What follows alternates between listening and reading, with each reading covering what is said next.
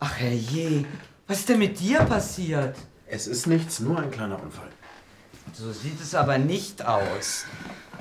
Hallo Lisa. Hallo, wie geht es Ihnen? Mir geht es gut, aber Nico. Der Arzt sagt, es ist nicht gebrochen.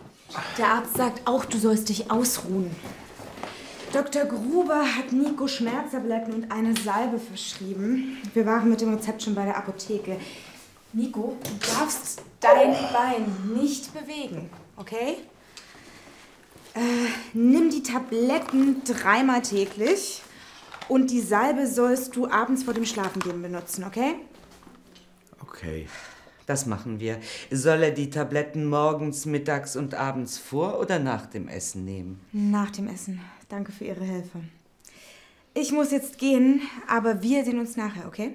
Ja, gerne. Ich komme mit und besorge uns etwas zu essen. Darf ich mitkommen? Du, musst dich ausruhen. Tschüss.